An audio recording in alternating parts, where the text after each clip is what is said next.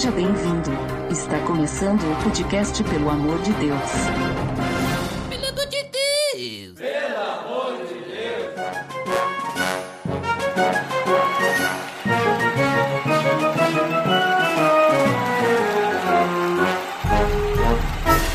Tá no ar! Podcast, pelo amor de Deus, eu sou Ed de Drama e arqueologia não é estudo dos arqueiros! Ah, como você é engraçado. E nos visitando mais uma vez, Alexandre Melhorança. Fala aí, galera. Estamos aqui de volta no Pelo Amor de Deus para escavar a história, hein? Olha só, hein? E nos visitando agora pela primeira vez aqui, Cacau Marques. E aí galera, olha, se a sua ideia de arqueólogo é o Indiana Jones, tá muito longe da realidade. Nossa, que decepcionante. E é isso aí, nós estamos reunidos hoje para falar sobre arqueologia da Bíblia. Tá beleza, Edson! Você está escutando o podcast no site pelamordedeus.org.br, que vai ao ar sempre nas sextas-feiras, a cada 14 dias. Curta nossa fanpage em facebook.com.br oficial PADD. Também siga no Twitter, através do arroba underline Ou entre em contato conosco através do e-mail contato arroba pelamordedeus.org.br.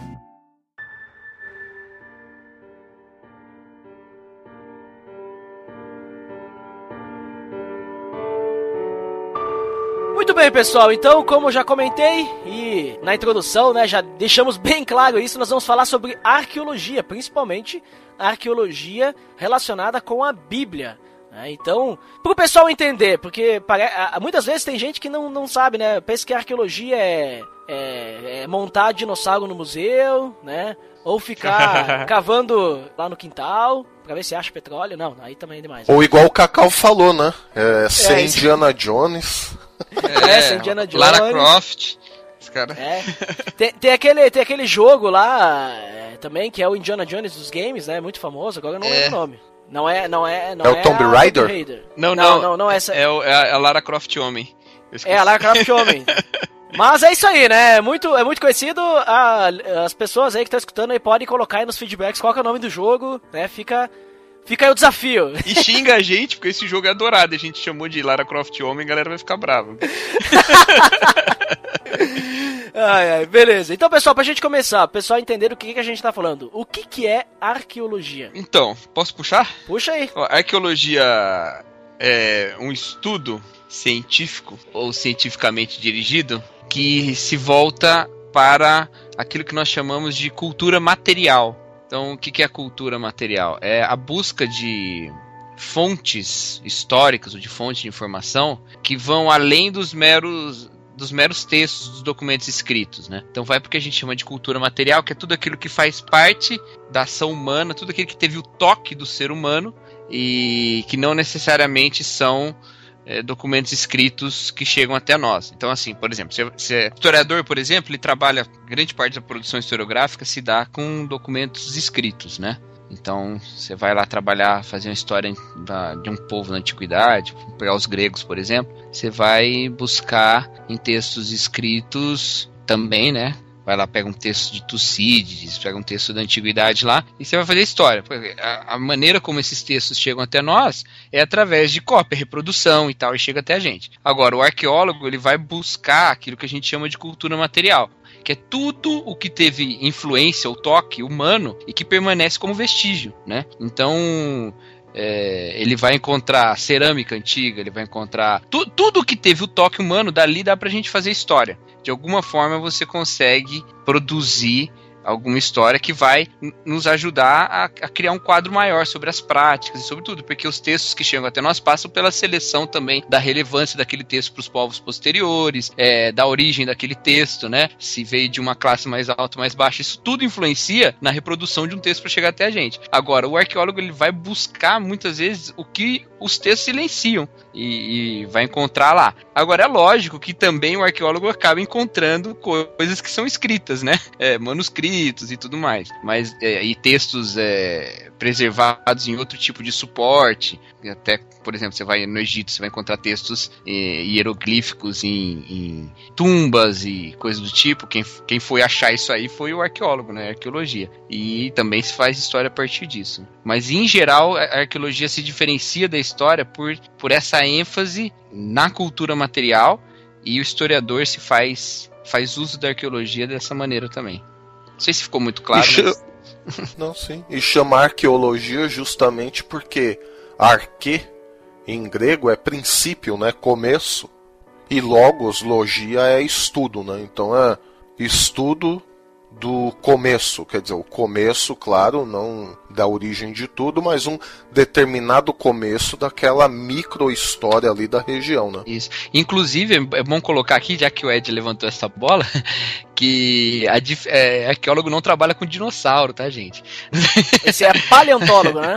Isso, aí é o paleontólogo. paleontólogo. É, o arqueólogo, como é cultura material, o, o, objeto de estudo dele, o, as fontes com as quais ele trabalha, então é o que é tocado pelo ser humano mesmo, né? Tanto é, né, Cacau, que, que tem até um. É, é uma névoa isso, né? Porque em alguns países a arqueologia, na verdade, ela é um ramo da antropologia. Quer dizer, é um ramo que estuda o homem e a sua cultura. Em outros países, a arqueologia faz parte da história. Então essa até uma, é uma discussão acadêmica sobre a disciplina da arqueologia, que em alguns países é diferente, né? Uma está subordinada à antropologia e outra está subordinado à, à história mesmo, né? É, é que são também ramos daquilo que a gente chama de ciências humanas, né? Que tem por objetivo a compreensão do homem, né?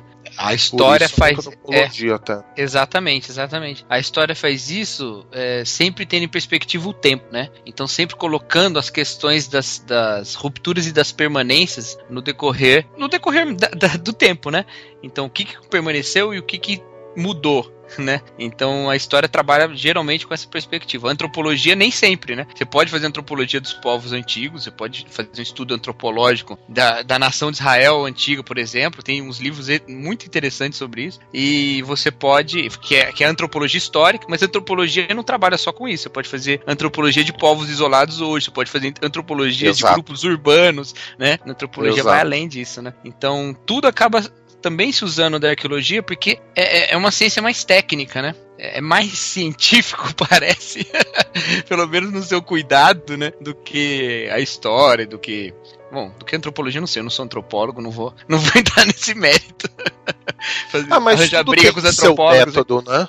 Sim, sim, sim. É que tudo que pressupõe um método é classificado hoje como uma ciência, de certa forma, científico, né? Exatamente. É. Você tem um método para chegar num, numa descoberta, num resultado.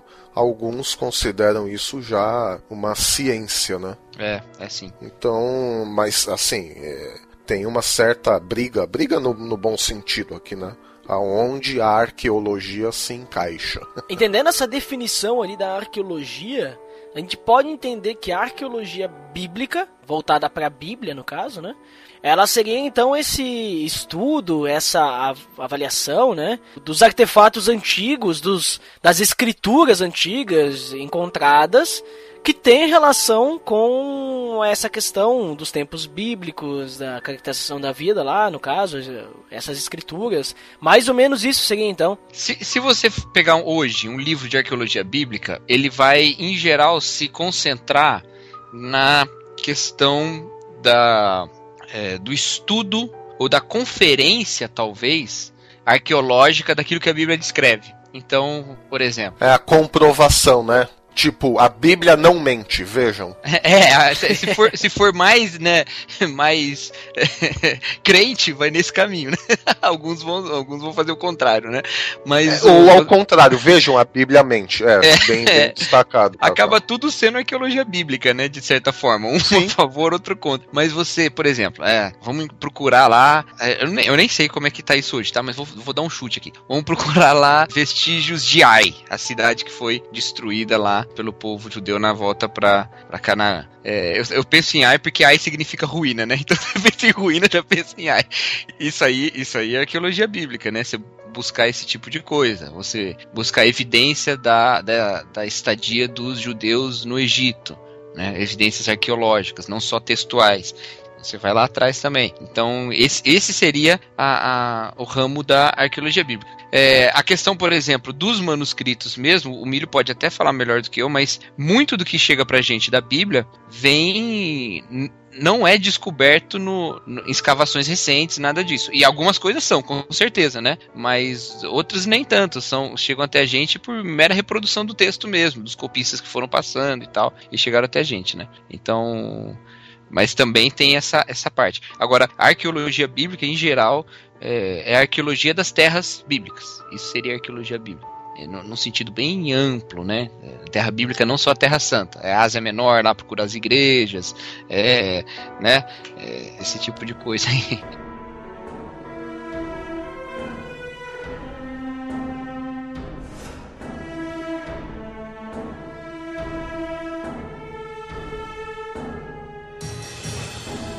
Muito bem, pessoal. Então, a gente já viu então o que, que é arqueologia e também já foi comentado ali mais ou menos a relação da arqueologia bíblica, né, pra gente entender. Então, até o Cacau já comentou uma coisa chamada manuscritos.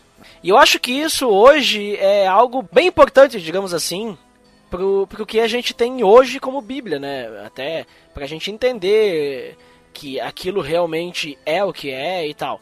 Então vamos começar a comentar um pouquinho sobre esses manuscritos, para o pessoal entender como que eles contribuem para o Novo Testamento, quais são esses manuscritos, até a questão do cânon ali, né, que é, é essa Bíblia fechada que a gente tem com 66 livros e tal.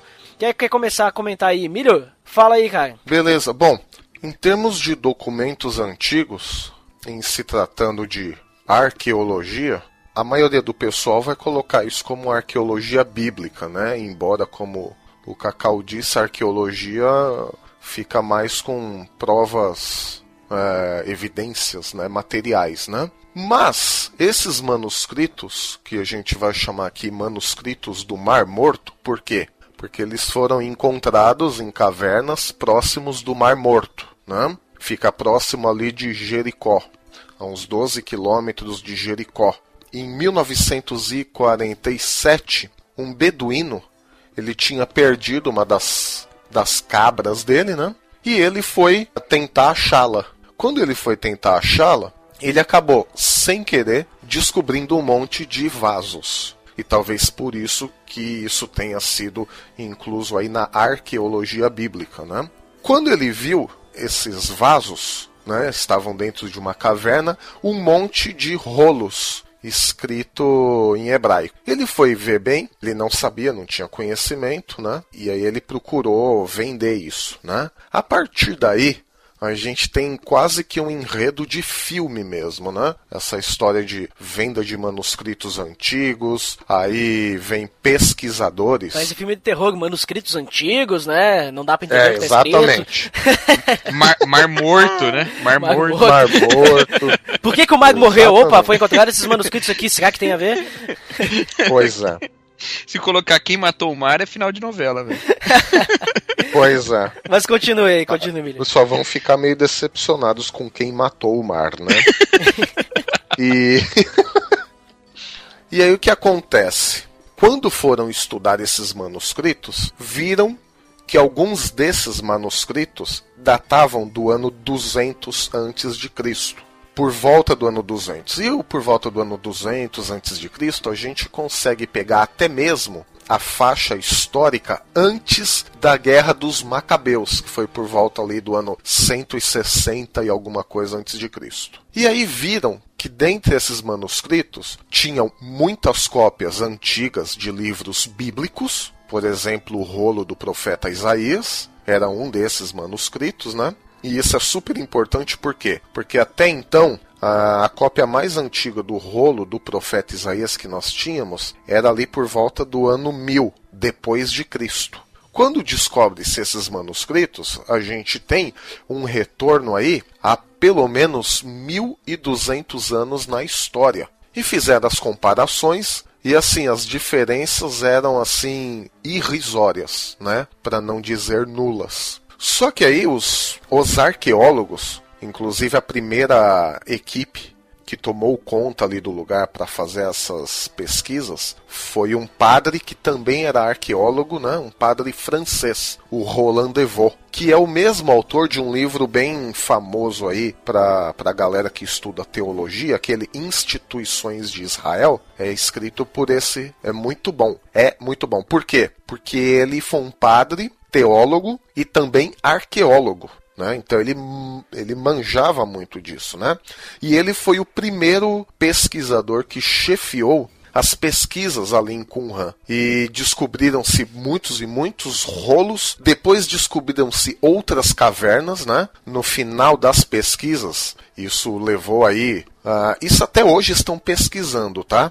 Mas no, no começo assim das pesquisas, nos primeiros 20 anos aí, descobriram-se 11 cavernas, né? E aí cada rolo era datado, era nomeado de acordo com a caverna que ele era encontrado. Aí só um exemplo, a minha dissertação de mestrado, eu estou trabalhando em um desses manuscritos, né? Que é chamado Rolo da Guerra, e o nome oficial dele é 1QM, que é justamente um foi descoberto na caverna 1 em Qumran. Né? E aí você tem o 4QM, o 11QM, enfim.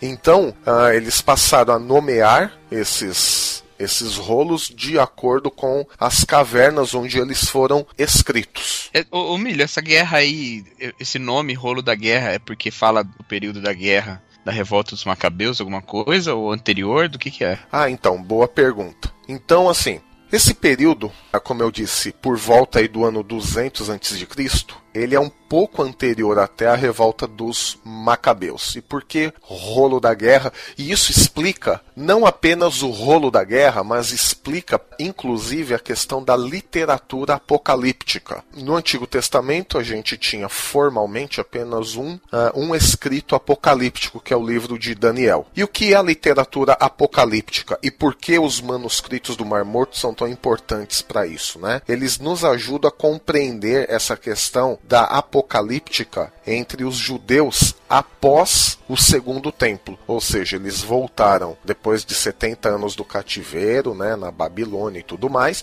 Lá eles tiveram contato com a cultura persa, a cultura persa muito dualista, né? O bem versus o mal, a noite versus dia, anjos versus demônios e tudo mais, né? E os judeus dessa parte, a gente costuma chamar esse período de o judaísmo do segundo templo, foi muito influenciado por essa cultura. E os manuscritos do Mar Morto nos ajudam a entender um pouco da apocalíptica judaica. E por que, que é importante compreender a apocalíptica judaica? Porque a Bíblia, a partir de um determinado ponto, ela está fundamentada totalmente na apocalíptica judaica. E o que é isso? A grosso modo, resumindo muito, o mundo está numa determinada situação, e qual é essa situação? O mundo caminha para um distanciamento total de Deus. As pessoas tendem a se esquecer completamente das leis de Deus. E Deus não tem outra alternativa a não ser intervir diretamente no mundo, como se Deus fosse dar um reboot no mundo. Então, Daniel fala, é o primeiro livro do Antigo Testamento que trata muito dessa questão, principalmente, claro, a segunda parte de Daniel, a partir do capítulo 7, porque até o capítulo 6 nós temos mais uma parte histórica, né? A partir do capítulo 7, uh, Daniel muda um pouco a questão, e aí o mundo atingiu um distanciamento tal das leis de Deus que Deus não tem outra alternativa senão intervir diretamente usando criaturas celestes, anjos, arcanjos, guerreiros celestes para lutar junto com os homens. E o rolo da guerra é um escrito apocalíptico, não é apocalíptico no sentido formal, como Daniel, por exemplo, visões e tudo mais, mas é apocalíptico no sentido de o povo de Deus estava sendo massacrado, o povo de Deus estava sendo ameaçado por um inimigo, haveria um período de luta onde Deus enviaria os seus anjos guerreiros para lutar no meio dos homens, e no fim das contas, esse exército celeste venceria os inimigos do povo de Deus. Isso é apocalíptica. Nós temos muito disso também no próprio livro de Apocalipse. Onde há um distanciamento de Deus por causa da marca da besta, é, o 666 e tudo mais, né? E aí Deus manda Miguel, você tem aquelas batalhas cósmicas, né, contra, contra o dragão e tudo mais, e no fim o povo de Deus participa junto dessa guerra e no final o exército de Deus vence o inimigo do povo de Deus. Porque o inimigo do povo de Deus é o inimigo de Deus. A grosso modo é isso. Então, só pra me entender uh, direitinho aí. Basicamente, a Bíblia em si que a gente tem, ela veio, digamos assim, de manuscritos e foi passando de copista a copista desde os tempos antigos, né? E ela foi sendo copiada para poder hoje chegar nas nossas mãos. Perfeito. Só que quando vê, foram descobertos esses manuscritos do Mar Morto, que já existia a Bíblia, né? O pessoal não pensar que ah, ainda não existia a Bíblia e veio daí. Já existia a Bíblia, foram descobertos manuscritos do Mar Morto.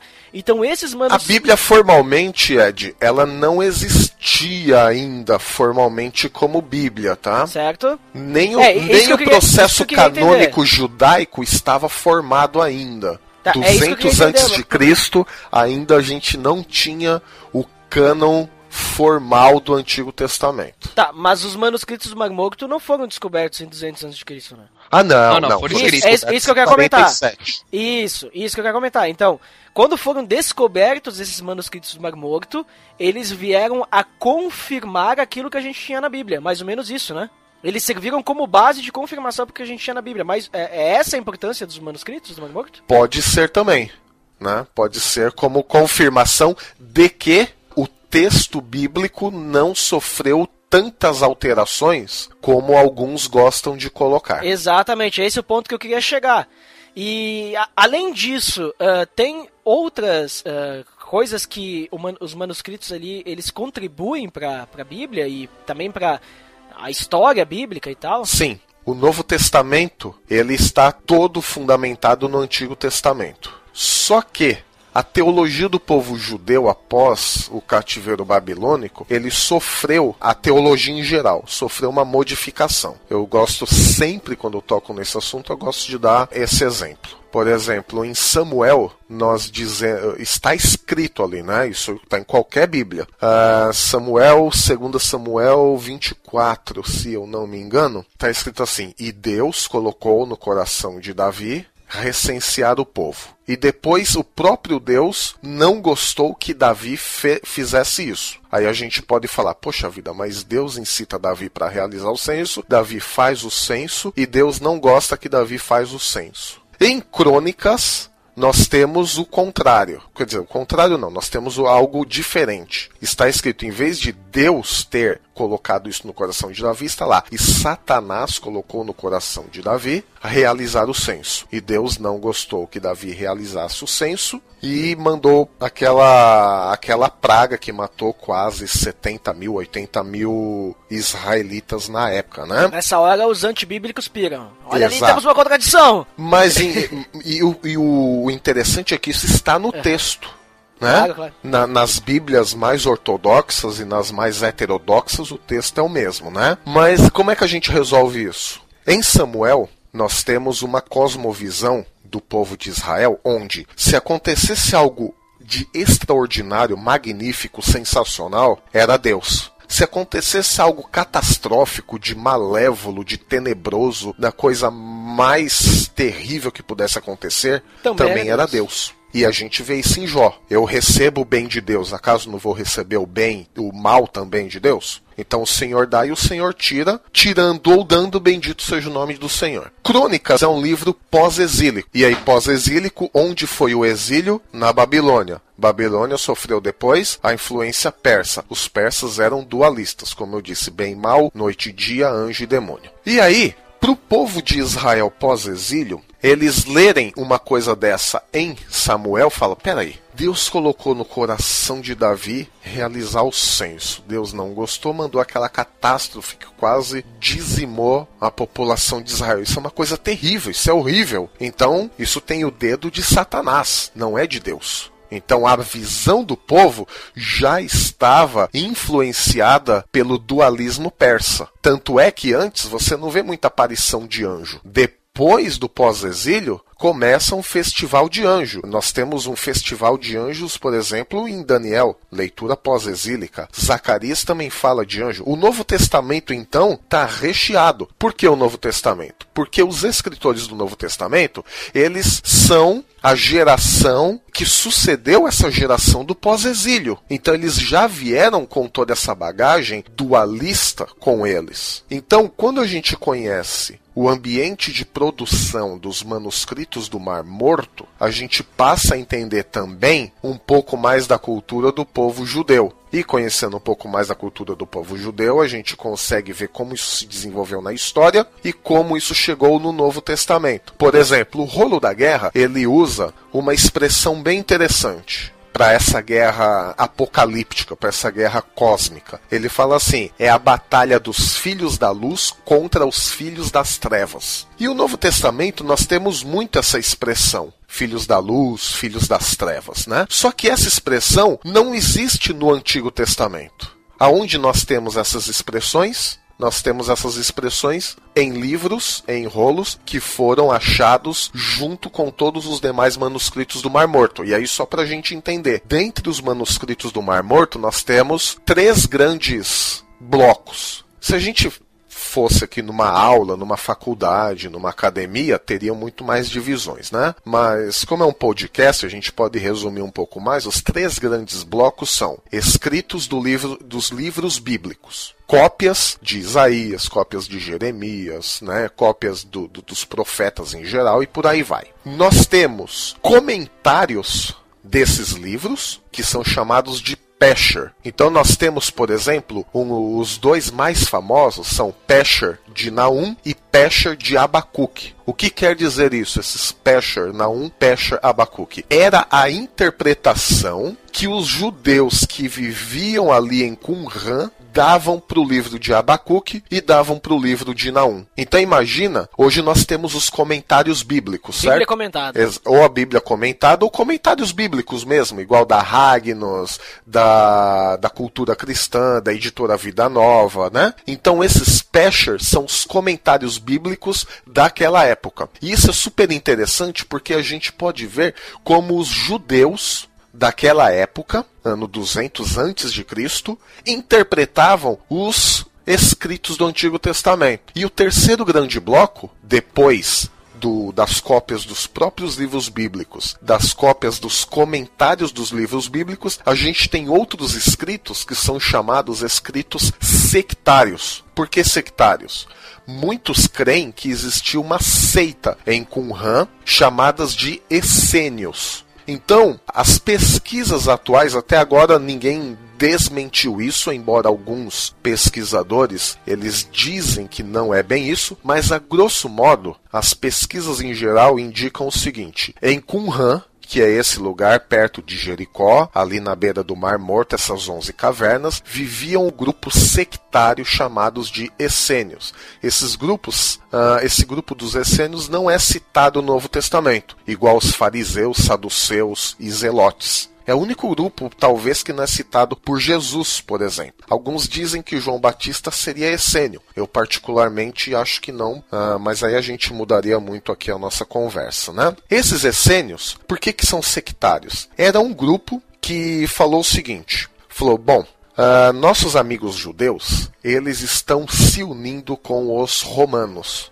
E nós, como povo separado, nós não podemos nos unir com esses infiéis. Por outro lado, outros grupos de judeus estão querendo helenizar a nossa Palestina, estão querendo helenizar Jerusalém com toda aquela história do antigo Epifânio IV que queria transformar Jerusalém numa nova Atenas, né? Esse grupo ele se retira para o deserto e começa a copiar esses livros, começa a interpretar esses livros e começa a criar uma literatura nova. E daí que vem, por exemplo, o escrito de Damasco, o rolo da guerra, as regras da comunidade, são tudo rolos que não é nem interpretação da Bíblia e nem cópia da Bíblia. São escritos deles, o que eles estão achando que está acontecendo com o mundo. E é daí que vem a literatura apocalíptica. E o Novo Testamento herdou muito dessa visão uh, apocalíptica que nós achamos em Qumran, desde termos teológicos como filhos da luz e filhos das trevas, até essa questão de que o mundo caminha para uma distância total e completa de Deus e um dia Deus vai intervir diretamente neste mundo enviando as suas criaturas dos céus. Isso é totalmente neotestamentário. E a igreja do Novo Testamento, se nós olharmos bem e lermos bem o Novo Testamento com atenção, ela cria que ela era a geração dos últimos tempos e que Jesus voltaria dali a alguns dias para buscá-los. Como a gente vê isso? Por exemplo, em Tessalonicenses. Paulo, Paulo intervém lá né, na igreja de Tessalônica, porque eles achavam, ó, oh, a gente ouviu falar que Jesus já veio, e agora a gente ficou, como é que é isso e tal, tal, tal. Aí Paulo, usando toda a questão que ele conhecia da literatura apocalíptica, isso não tem no Antigo Testamento, ele não, antes tem que se manifestar o da iniquidade, tem que acontecer isso, aquilo, aquilo, aquilo, e depois Deus, Jesus, vai intervir. E aí sim, nós os que estivermos vivos seremos arrebatados. Então Paulo, ele cria que ele ainda estaria vivo quando Jesus voltasse. Então, a igreja do primeiro século foi uma igreja que herdou muito essa questão dessa visão apocalíptica, numa intervenção quase que imediata de Deus ainda naqueles dias. Por isso que é importante o estudo dessa literatura e até sobre isso que eu estou tratando um pouco na minha dissertação de mestrado. Como o sofrimento do justo aquele que crê em Deus é retratado no rolo da guerra e como que o sofrimento do justo é retratado no livro de Apocalipse. Então isso me deu até um outro esclarecimento da também da influência que João pegou em Qumran. Então é por isso que é importante o estudo desse material achado ali próximo de Jericó, nessas 11 cavernas no próximos ali do Mar Morto. Nossa! E chega, falei muito. Explosão, explosão de mente aqui. Eu te falei que ele sabia tudo, velho. Falei que você. Cara, mudou, mudou completamente o, o modo como eu vejo o Antigo Testamento e o Novo Testamento agora. Com essa história ali que tu falou ali do, dos judeus pré e pós-exílio ali e tal, da teologia. Agora, é, sabe aquela questão assim, quando tu vê uma coisa e tu diz assim, agora tudo faz sentido? Mais ou menos isso.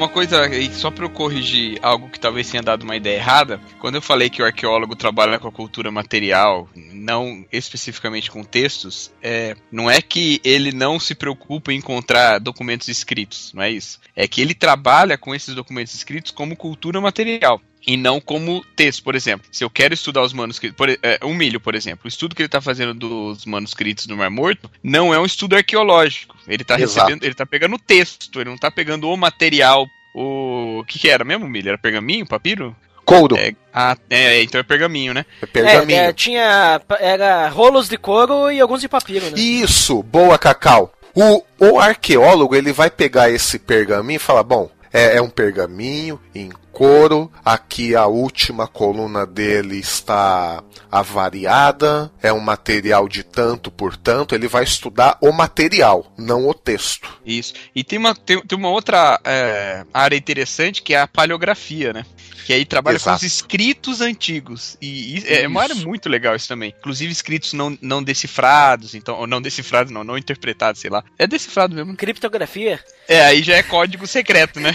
é. Mas, Cacau, isso é super importante até para datar. Eu, eu citei brevemente, meu estudo não foi paleográfico, né? Mas eu citei uh, em um parágrafo, muito, muito, muito brevemente, isso na minha dissertação, porque a paleografia ajuda que é o estudo da forma como se escreve alguma coisa, a datar esse manuscrito. Por isso que a gente diz que esse manuscrito era mais ou menos da época da Guerra dos Macabeus. E aí você junta os escritos ali de primeira e segunda Macabeus com o estilo de vida desses judeus piedosos que fogem para não ter essa influência, então as coisas se encaixam. Mas por quê? Por causa do trabalho da paleografia e da arqueologia. Falou, bom, esse manuscrito deste formato, neste material, desta forma aqui, era característico da era tal. E a forma de escrever também era mais característico da época tal, tal, tal antes de Cristo. Então, nós concluímos que este texto foi produzido no ano tal. Falei, peraí, o ano tal? Ele então é da época dos Macabeus. Opa, vamos ler então a história dos Macabeus. Ah, os judeus estavam sendo oprimidos e tal, não sei o que, tá, tá, tá. E a gente começa a construir a história ou tentar a tentar entender o que aconteceu. Essa questão da arqueologia e manuscritos para o Novo Testamento também é importante, porque ajuda a gente a, a confirmar a antiguidade do, dos livros da Bíblia, né? Então, quando você pega um manuscrito de João do segundo século e você confirma que esse tipo de escrita, ou que o mesmo lugar onde ele foi encontrado já era distante da Palestina, você já identifica que ele era importante o suficiente não só para ser copiado, como para ser mandado para outro lugar. Então ele deve ter tido já uma, uma antiguidade suficiente para ter essa repercussão. Então você confirma a antiguidade dos livros bíblicos também a partir da arqueologia dos manuscritos, das cópias, né? Que afinal de contas a gente não tem nenhum texto original da pena do, do autor bíblico, né? Os autógrafos a gente não tem. Exato. Mas a mesma antiguidade das cópias confirmam essa, essa antiguidade dos textos originais. Então isso tudo é, é, a arqueologia tem a sua importância também na construção ou, ou na, na, confirmação do cano e, da, e na própria interpretação nossa da escritura, né? Importante, por exemplo, o Milho falar a, o contexto no qual o livro de crônicas foi escrito. Como é que a gente sabe disso? Porque a gente vai estudar e vai perceber, além de uma teologia tardia pós-exílica em crônicas, a gente vai ter, confirmar essa hipótese dessa teologia com pesquisa histórica né? e arqueológica. Então tudo isso é, é, é, só um exemplo, né? Nem sei se, se, se foi fruto de pesquisa arqueológica, mas seria uma forma de confirmar também, né?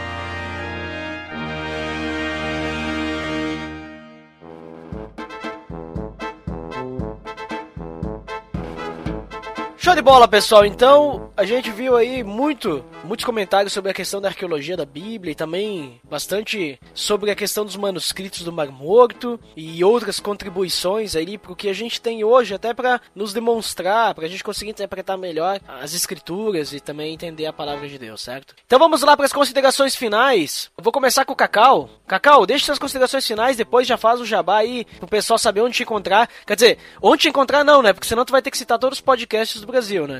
Então, é melhor tu dizer... presente, né? É, é melhor tu dizer assim, onde, onde tu participa de podcast, onde quer, tu é membro do podcast, certo? Deixa tá as bom. considerações finais aí. É, ó, é o seguinte, algumas pessoas têm medo de ir atrás da confirmação. É, tem dois problemas quando a gente vai estudar história e Bíblia. Um problema é a gente ter medo de pesquisar história e perder a fé. E a esses que têm esse medo eu digo não tenha, tá? Vá tranquilo. Eu fiz história antes de fazer teologia. Pode ir tranquilo, sem medo, tá bom? Tem um historiador, ele é cristão, acho que ele é cristão católico, se não me engano, em inglês chamado Paul Johnson, que ele diz que no fundo tanto o cristão quanto o historiador querem a mesma coisa, que é a verdade. Se você tem fé de que a palavra de Deus é verdade, você não tem que ter medo de nenhuma outra evidência que vá contra isso. Então fique tranquilo. O outro problema é você querer usar a arqueologia para fortalecer a sua fé. E eu digo que esse é um risco, porque você acaba colocando a sua fé em algo é, em outra coisa. Então, também não vá por esse caminho. Eu sou um pouco contra esse tipo de abordagem também. Vá atrás da história de uma maneira de compreender melhor a escritura e nada mais do que isso, né? Sem, sem medo de que isso vai trazer algum problema para você. E aí fica então essa minha sugestão como consideração final. E então eu sou membro orgulhoso do podcast 2 em 1, um, que é parte do juntos em 1.com.br, juntos em 1, o numeral 1.com.br, vai ter link no post aí. Link no post! e deu só um jabazinho mais específico, a gente tá com um canal no YouTube, que é o, o canal do Juntos em 1, né? E eu tenho feito algumas reflexões bíblicas lá.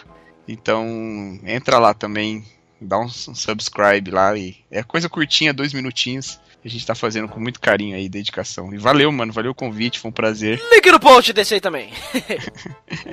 Isso aí. Mas obrigado aí, Cacau. Obrigado aí pela tua participação. Obrigado aí por, pelos seus comentários aí. Vocês deram uma aula. E vamos pro, vamos pro milho agora. Suas considerações finais aí, milho. Bom, as minhas considerações finais é o seguinte. O apóstolo Paulo ele diz que tudo que antes foi escrito, para o nosso ensino foi escrito, a fim de que pela consolação das escrituras nós tenhamos esperança.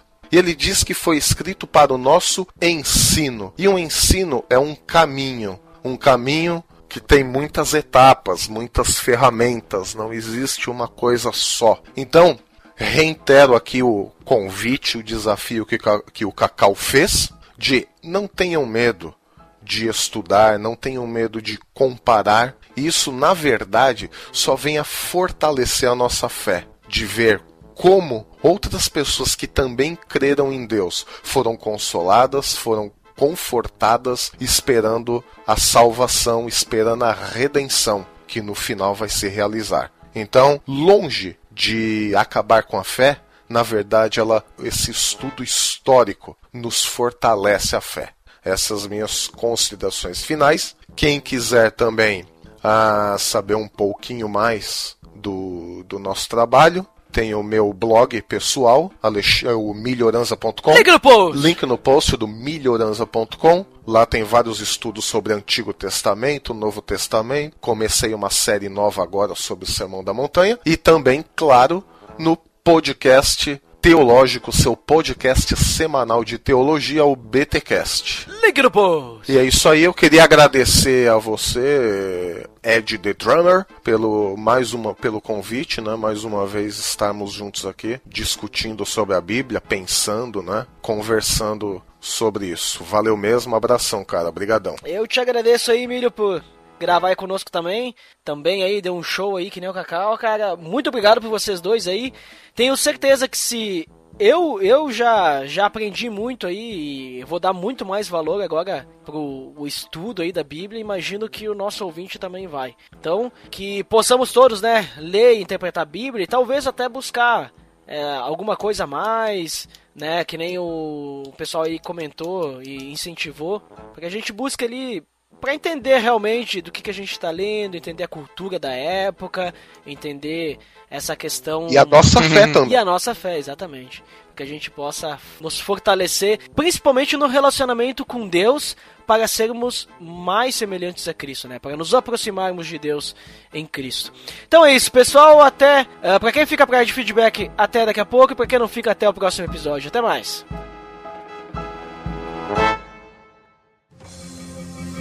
Atenção!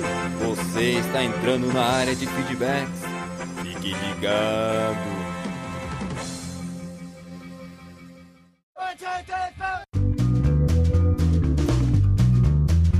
Estamos na área de feedbacks do PDD. Uau, nossa. Fantástico! Dandeco, hoje Além do, dos nossos avisos normais, temos um novo aviso, mas vamos falar primeiro nosso feed. Opa, o feed é pelamordedeus.org.br barra feed barra podcast. Fantástico! E se botar barra iTunes, vai direto pro iTunes. Para nos, né, nos deixar as estrelinhas, deixar seu comentário também no iTunes se você quiser. Inclusive faz tempo que eu não vejo o iTunes. Vou lá ver Uh. se temos coisa nova. Sempre fala do iTunes e nem você visita. Na verdade, visito sempre quando eu preciso postar podcast, mas, Ah. né, não estou olhando lá frequentemente os feedbacks do pessoal no iTunes e nas estrelinhas. Por quê? Porque o pessoal tem que deixar seu feedback pra estrelinha no iTunes, veja só. Mas, Dandeco, como eu falei, temos um aviso especial hoje. Muito importante que acontece apenas uma vez ao ano. Nossa, é a lua cheia! Eu não sei porque ela é uma traidora entre eu, Joel. Nossa, é a lua vermelha que acontece a cada século! Eu acho que não. Porque é a volta de Cristo! Não, porque não é todo ano! é o dia 21 de outubro vai acontecer, então, o dia do podcast! Nossa. Veja só! Então, né, pra quem é, escuta eu, pelo amor de Deus, sabe, pelo amor de Deus, é um podcast. Dia 21 de outubro é o dia podcast no Brasil, veja só, dia nacional, né, feito pelos podcasters. E existe um dia mundial do podcast? Não, existe o Dia Internacional do Podcast, que é em Ah. setembro, daí já passou, né? Já passou. Mas Mas dia 21 de outubro, dia do podcast, então você pode escutar muitos podcasts nesse dia também, divulgar, compartilhar seus podcasts favoritos, fazer seus comentários, deixar lá nas redes sociais lá, hashtag dia do podcast, né? E para ter mais ideias do que fazer, tem muitas coisas que você pode fazer esse dia. Você pode acessar o site diadopodcast.com.br, liga post! Uh! Foi mais rápido que você tivesse a oportunidade. Pois é, né? não, não consegui acompanhar. Agora vamos aos feedbacks do episódio 62, que falamos sobre a Alemanha, Dandeco. Quem foi o Ya! primeiro? O primeiro foi o Elber Martins. Veja só, sempre presente agora, ultimamente, o Elber É. Martins, que disse. Muito feliz esse podcast. Hoje, 25 anos da unificação da Alemanha. Muito bom conhecer como é o cristianismo no país que é o líder da Europa. Dá pra ter um espelho de como é no resto. Bom, sou uma das pessoas que admira o significante ministério do Alex, que muito me abençoa. Ansioso pelo da França, que provavelmente vai ser com o Melhorança. Olha ali, spoilers! Uh. Spoilers! Martins, muito obrigado pelo seu feedback. E já dando spoilers de próximos episódios. Quem sabe? Será que vai ser com o Milhoganzo da Ah, França? já sabemos agora o que poderá agora acontecer. já sei até quem convidar, né? muito bem, vamos ao próximo. E o próximo é o Nito Xavier. Isso, lá do Pupilas. Além de um ótimo cast, achei sensacional os comentários sobre a educação na Alemanha. Só esse final já valeu como um outro cast. Veja só, colocamos no final, né? Os do- extras, né? Os extras, porque tinha esquecido de comentar esse ponto muito importante. E veja só, Nito Xavier gostou desse final. É marcante. Final marcante, final que deixou muito o que dizer, né? Um final que esteve ali todo esse tempo e nin- ninguém, ninguém deu bola pra ele, né? ninguém dá mais bola pro E ao final dos nossos comentários. Olha só, muito obrigado, pessoal, pelos seus feedbacks. Quem não deixou seu feedback, olha ali, ó. Deixe nos próximos, né? Vamos lá. Aproveite o dia do podcast para deixar seus feedbacks, né? No- pelo amor de Deus. Vamos às indicações, Dandeco. Opa, hoje a indicação é Em Poucas Palavras, o 33. O homem tem salvação? Esse podcast, em poucas palavras, é do da igreja presbiteriana, lá onde tem o Augusto Nicodemos. Já ouviu falar? Uh, Nicodemos. Olha ali, hein? Então tem um podcast bem rapidinho ali, 15 minutinhos, 20 minutinhos, bem, Se bem pá, legal. né? Na hora do almoço, escutar Olha assim, ali, ó. né? É rapidinho, vale muito a pena escutar e recomendar esse episódio aí. Então, acho que por hoje é só, né, Dandê? É isso aí, pessoal. Até mais. Dedo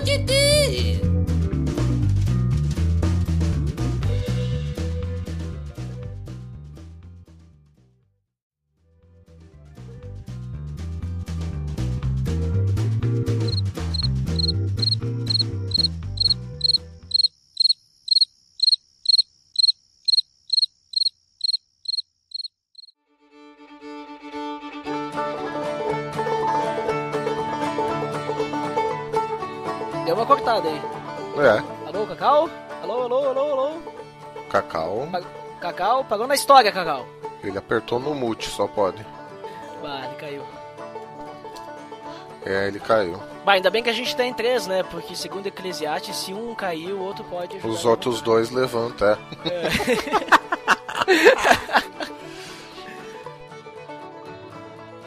Ô Milha, essa parada aí de Filhos da Luz, cara, muito interessante, velho. Porque quem trabalha muito com esse negócio de luz e trevas é, no Novo Testamento é João, né? Também. E no final Então, das e- contas o Apocalipse é joanino também, né? Quer dizer, Exata. apesar é, então, das discussões, eu, eu ainda defi- defendo a ortodoxia de que é joanino. É, primeiro Mas é, João cara. é, basicamente isso, né? Que ele fala, né? Não, É, exatamente. quem tá a- na luz não pode estar nas trevas. e Tem comunhão com as trevas, é. E detalhe, veja só o que, que a gente tem aí: dualismo. É, exatamente. Eu Você não tem dualismo no Antigo Testamento, cara. Não antes do exílio. É verdade. Agora, pós-exílio e principalmente na literatura não bíblica, você tá cheio de dualismo. Quem aproveita o dualismo? João, É. Paulo, o- um pouquinho. Dá pra Porque- perceber bastante, por exemplo, no Antigo Testamento, que o povo, ele temia Deus porque, digamos, ele temia que Deus fosse fazer alguma coisa com eles. Já no Novo Testamento, quando Jesus vem, ele instrui o povo no amor, né? A temência pelo amor a Deus, né? Não pelo castigo. Tem, tem muita coisa aí nisso aí, né? É, é muito interessante, porque até a questão. é, a teologia do Antigo Testamento é eu sou o Senhor, eu faço bem e faço mal, né? De Isaías, praticamente. Isso. E quando você pega. E, e mesmo Mas é depois, você Isaías vê no- o quê mesmo, o Cacau? Você lembra É, o tem que ver se é pré-exílico ou pós-exílico, né? É, É, Não se, lembro, se não tivesse Facebook lembro. e YouTube naquela época, por exemplo, no Antigo Testamento seria foi Deus que botou pra nós beber, né? E agora no Novo Testamento foi o cão que botou pra nós beber. Não, porque até no Novo Testamento. É muito, é muito louco isso aí, né, cara? Porque no Novo Testamento, por exemplo, o espinho na carne que, a- que Paulo tem é, um- é, é Deus que põe, mas é um mensageiro de Satanás, né? então, é muito interessante isso, cara. Tá, mas e, e- e Jó? Jó, ele é um escrito bem antes, né? É, Ah, então. Mas, mas aí é Deus que permite que Satanás faça. É meio que colocado nas costas de Deus, mais ou menos isso? é que depende. Alguns vão falar que Jó é tardio. Ele Ah, apresenta uma história pré-patriarcal, Uhum. Mas de um momento tardio, porque fala em Satanás. aham. E Satanás não aparece na literatura bíblica, é, judaica, antes do exílio. Mas tem controvérsias. Há controvérsia. E também tem a influência de, de, de textos similares mesopotâmicos também, né? De Jó. né? Também, também. É muito interessante. Isso aí.